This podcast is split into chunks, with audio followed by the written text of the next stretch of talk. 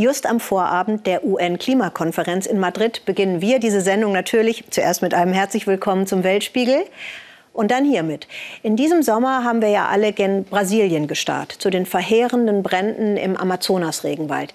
Die Lage hat sich beruhigt, nachdem der brasilianische Präsident Bolsonaro das Militär zum Löschen schickte. Der Amazonas-Regenwald erstreckt sich über neun Länder. Das macht knapp sechs Millionen Quadratkilometer. Das ist ungefähr die Fläche der Hälfte von Europa. Der Regenwald wird auch als grüne Lunge der Welt bezeichnet, denn er speichert riesige Mengen des klimaschädlichen Kohlendioxids. So, kurze Frage also an den ARD-Wetterexperten Sven Plöger. Warum muss uns in Europa dieser Regenwald interessieren? Natürlich hat der Amazonas-Regenwald nachhaltige Auswirkungen auf das Klima in Deutschland, in Mitteleuropa und natürlich darüber hinaus kann er immer weniger Kohlenstoff speichern, dann gelangen natürlich immer mehr Treibhausgasemissionen, also immer mehr Kohlendioxid in die Atmosphäre und verstärken den Klimawandel. Das ist natürlich das Letzte, was wir im Moment brauchen.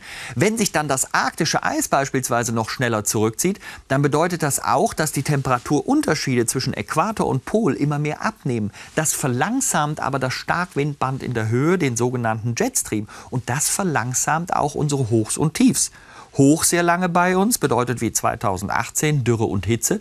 Ein Tief sehr lange da, das bedeutet wie jetzt zum Beispiel im nördlichen Italien oder im südlichen Österreich diese unglaublichen Unwetter mit Starkregen und Murenabgängen.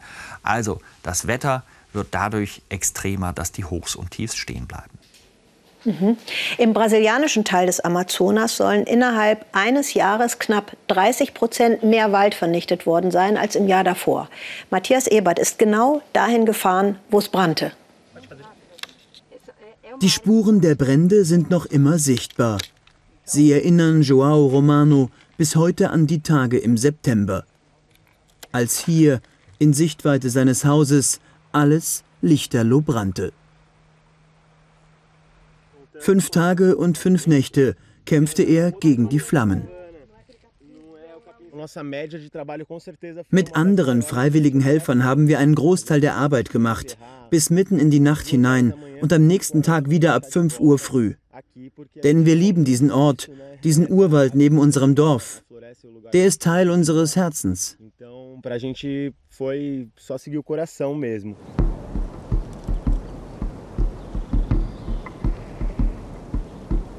Sie konnten das Schlimmste verhindern, einen Großteil des Reservats von Alter do Chão im Amazonasgebiet retten.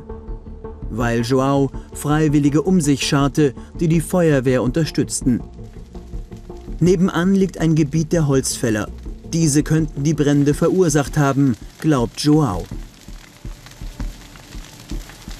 Erst als die Regierung nach langem Zögern die Brände zur Chefsache erklärte, entspannte sich die Lage am idyllischen Amazonasstrand von Alter Chão. Dass selbst an touristischen Orten wie diesem zahlreiche Feuer ausgebrochen waren, hatte international für Schlagzeilen gesorgt. Doch anstatt die Täter zu ermitteln, verfolgen die Behörden die freiwilligen Helfer um Joao. In dieser Woche wurden er und drei Mitstreiter verhaftet. Sie sollen Brandstifter sein. Mittlerweile sind sie wieder auf freiem Fuß. Beweise gegen sie gibt es bislang keine. Fakt ist aber, dass der Urwald rund um Alter Chão in den Fokus von Landspekulanten und der Holzfällermafia geraten ist. Die hat es auf wertvolle Edelhölzer abgesehen, die über Sägewerke heimlich auf den Markt gebracht werden. Offen reden will keiner über die kriminellen Praktiken. Doch einer, der sich auskennt, aber nicht erkannt werden will, erzählt uns, dass hier seit dem Antritt der Bolsonaro-Regierung jede Nacht bis zu 100 Holz-Lkw heimlich den Wald verlassen. Präsident Bolsonaro verkörpert jetzt die Hoffnung, die diese illegalen Unternehmer immer hatten. Jetzt können sie ihre kriminellen, korrupten Aktivitäten problemlos ausführen und diejenigen unterdrücken, die sich ihnen in den Weg stellen den Holzfällern in den Weg gestellt haben sich die Wächter des Waldes, eine Gruppe indigener Aktivisten, die Dutzende illegale Holztransporte in ihrem Reservat erst gestoppt haben und schließlich angezündet.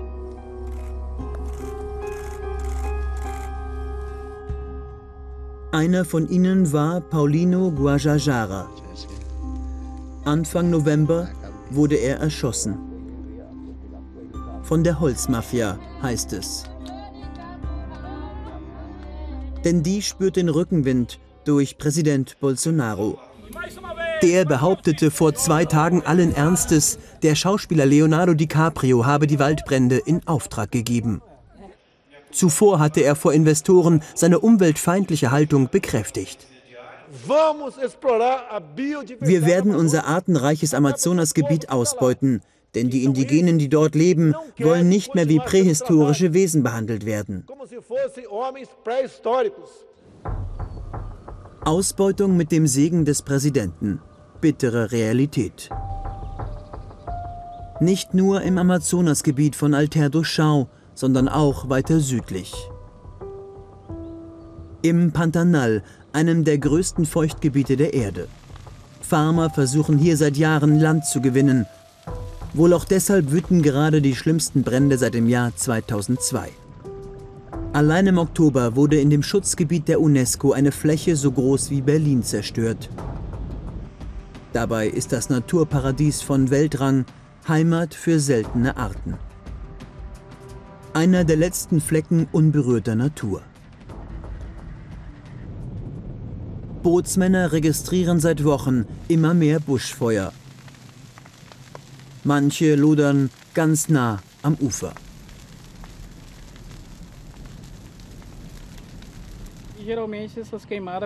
Diese Brände gibt es oft. Dann, wenn jemand eine brennende Zigarette wegschmeißt. Oder wenn Fischer am Ufer ihr Essen über dem Feuer warm machen. Die vergessen dann ab und an, es zu löschen. Wenn dann ein Windstoß kommt, greifen die Flammen auf die Wälder über. 20 Mal mehr Brände als noch im Vorjahr. Das ist die traurige Bilanz der Behörden im Pantanal. Rauchschwaden werden bereits mit den ersten Sonnenstrahlen des Tages sichtbar. In einem Naturidyll, das so sehr bedroht ist wie nie zuvor.